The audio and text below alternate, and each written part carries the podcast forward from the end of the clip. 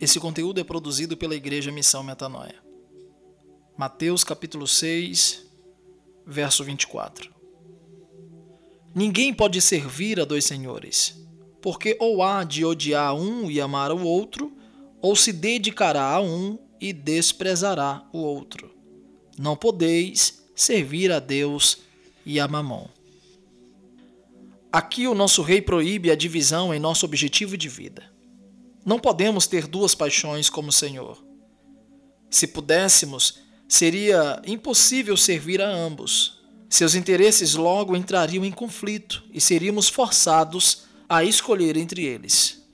Deus e o mundo nunca estarão em acordo, e por mais que possamos tentar fazê-lo, nunca seremos capazes de servir a ambos.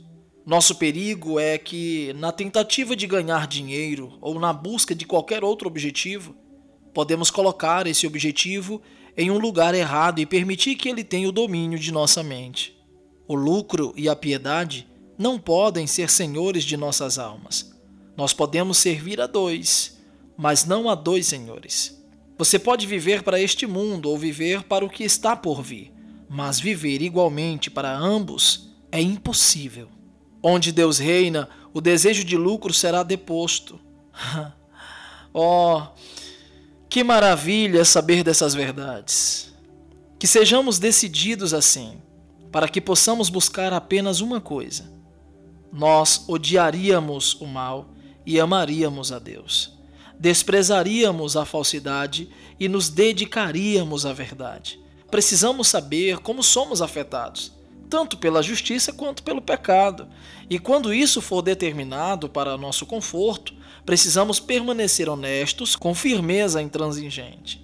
Mamon é o oposto direto de Deus, tanto hoje como nas épocas antigas, e devemos detestar a sua ganância, o seu egoísmo, a sua opressão e o seu orgulho. Ou nós não amamos a Deus de verdade. Por isso vos digo: não andeis cuidadosos quanto à vossa vida pelo que haveis de comer, ou pelo que haveis de beber, nem quanto ao vosso corpo, pelo que haveis de vestir. Não é a vida mais do que o mantimento, e o corpo mais do que o vestuário? Por isso, a fim de que o nosso único mestre seja servido, devemos cessar de servir ao eu e ao cuidado desordenado que o egoísmo envolve. Leia a passagem: Não andeis cuidadosos quanto à vossa vida Observe que podemos cuidar, mas não devemos estar ansiosos ou ter cuidados desordenados. As nossas necessidades corporais, mais urgentes, não devem inundar as nossas mentes. Nossa vida é mais importante do que a comida que comemos ou do que a roupa que vestimos.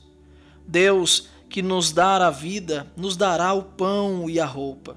Devemos nos preocupar mais com o modo como vivemos do que o que comeremos. O espiritual deve estar antes do corporal, e o que é eterno antes do que é temporal. O que vestir é de pouquíssima importância em comparação com o que somos.